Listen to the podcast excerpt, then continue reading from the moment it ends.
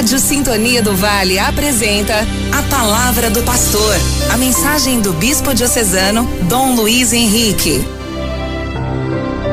Quarta-feira, quinta semana da Quaresma. Proclamação do Evangelho de Jesus Cristo segundo João, capítulo 8, versículos 31 a 42. Naquele tempo Jesus disse aos judeus que nele tinham acreditado: Se permanecerdes na minha palavra, sereis verdadeiramente meus discípulos e conhecereis a verdade, e a verdade vos libertará. Responderam eles: Somos descendentes de Abraão e nunca fomos escravos de ninguém. Como podes dizer, vós vos tornareis livres? Jesus respondeu: Em verdade, em verdade vos digo: todo aquele que comete pecado é escravo do pecado. O escravo não permanece para sempre numa família, mas o filho permanece nela para sempre. Se, pois, o filho vos libertar, sereis verdadeiramente livres. Bem sei que sois descendentes de Abraão. No entanto, procurais matar-me, porque a minha palavra não é acolhida por vós. Eu falo o que vi junto do Pai, e vós fazeis o que ouvistes o vosso Pai. Eles responderam então: O nosso pai é Abraão. Disse-lhe Jesus: Se sois filhos de Abraão, praticai as obras de Abraão. Mas agora vós procurais matar-me, a mim, que vos falei a verdade que ouvi de Deus. Isto Abraão não fez. Vós fazeis as obras do vosso pai.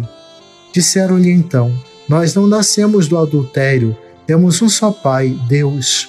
Respondeu-lhe Jesus: se Deus fosse vosso Pai, vós certamente me amaríeis, porque de Deus é que eu saí e vim.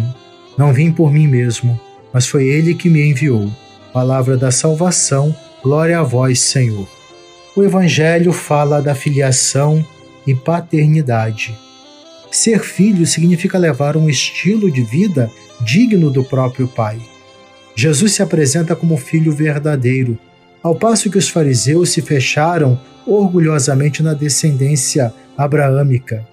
Jesus convida-os a sair dessa mesquinhez arrogante. Mais do que filhos naturais de Abraão, deveriam se tornar filhos em sentido espiritual, imitar a fé de Abraão no acolhimento salvífico de Deus. Verdadeira liberdade não é domínio despótico sobre os outros, nem afirmação arrogante dos privilégios próprios, mas deixar-se elevar ao nível do amor, viver uma liberdade interior, evitar o exclusivismo e a intolerância. Este é o perigo de uma religião fechada, intolerante, presumir a superioridade ou falsa segurança. Oremos. Senhor nosso Deus, que nos enviastes o Salvador e nos fizestes vossos filhos adotivos, atendei com paternal bondade as nossas súplicas e concedei que, pela nossa fé em Cristo, alcancemos a verdadeira liberdade e a herança eterna. Amém. Você acompanhou a Palavra do Pastor com o Bispo Diocesano Dom Luiz Henrique.